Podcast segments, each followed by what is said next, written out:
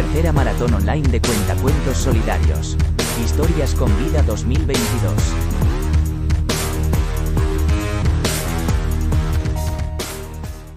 Soy Melody y voy a contar una de mis anécdotas como misionera. El año pasado fui de misionera a Angola. Era algo que siempre había querido hacer y volvería a repetir. Ayudar a otras personas es un deseo que creo que todos deberíamos de tener. Mi llegada a Angola fue inolvidable. Me encontraba en un sitio con una cultura hermosa y muy diferente a la mía, pero también fue un gran desafío para mí. Ayudar con la educación de sus niños y adolescentes podía a veces tornarse algo complicado, por las condiciones educativas en las que allí se vivía. Aún así, mis otros compañeros y yo dimos todo lo que pudimos para darles toda la educación, amor y alegría que pudiéramos. Guardo muchos recuerdos divertidos con esos niños. Valoro mucho su esfuerzo en las clases. Di unas cuantas charlas a distintos grupos de jóvenes y espero de corazón que el mensaje y palabra de Dios le haya llegado a cada uno de ellos.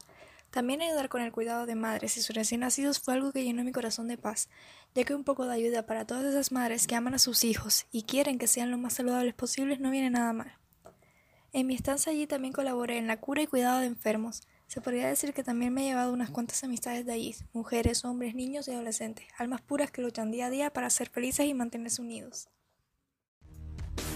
Tercera maratón online de cuentacuentos solidarios. Historias con vida 2022.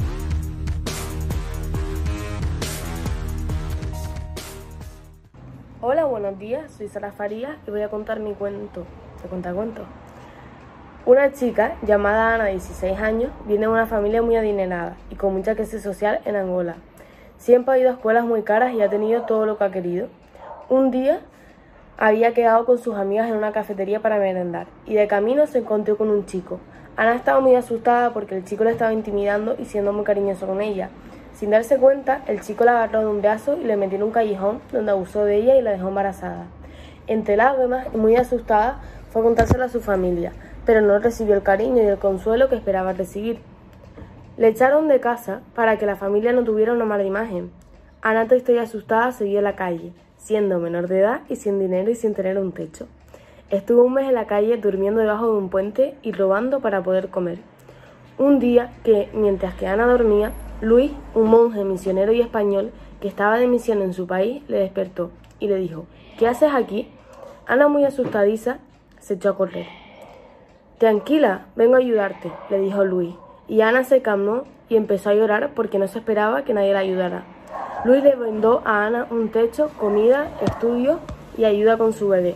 Gracias a él, ahora Ana puede tener una vida digna y crecer al lado de su bebé en paz y con salud. Ana cada día le da gracias al Señor por haber recibido ese ángel. Luis, muchas gracias por atenderme, espero que te haya gustado. Tercera maratón online de cuentacuentos solidarios. Historias con vida 2022.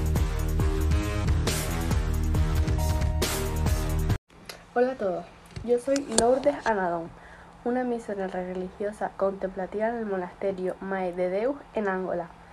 Eh, Angola es un país sudafricano con terrenos variados que abarca playas tropicales en el Atlántico eh, y donde la calidad de vida no es muy buena.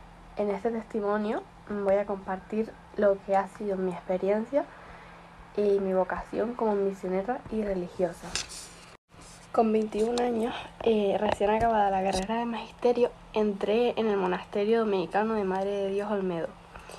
Eh, pues me pareció una vocación preciosa y con el tiempo fui comprendiendo mejor esta vocación, que no era para mí, sino que era para la iglesia.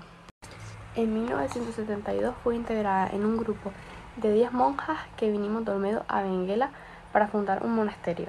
Llevo aquí 47 años, de los cuales los cuatro primeros fueron antes de la independencia de Angola, que fue seguida por una guerra civil que duró más de 27 años. Muchos misioneros se fueron, pero nuestro monasterio fue el único que quedó en todo el país. Todos nos pedían que no nos fuéramos y así fue, pero como a todos nos tocó pasar las mismas privaciones y los mismos peligros, debido a las confrontaciones bélicas. Ahora os contaré una de mi experiencia personal que más se me quedó en la mente. Aún recuerdo cuando en el en uno de los días de más intensidad bélica decidimos hacer turno de oración continua en el coro. Estaba yo con otra de mis hermanas, eh, que también era española, junto a una ventana lateral nuestros lugares de rezo. En un momento de mayor intensidad entre tiroteos, ella me dijo, eh, vamos a aproximarnos más al sagrario. Nos sentamos en dos banquitos junto a él e inmediatamente una bala cayó justo en el sitio donde antes estábamos. Traspasó el cristal y justo cayó ahí. En ese momento el Señor nos libró de una muerte segura y continuó bendiciéndonos con numerosas acciones. Y en ese momento decidí que la decisión que había tomado era la correcta y que el Señor iba a estar para protegerme y recompensar mis buenos actos. Ayuda a los misioneros y misioneras para que puedan ayudar a otras vidas. Realiza tu donativo al Bisun 04232. Colabora. Más información en www.misionescanarias.org.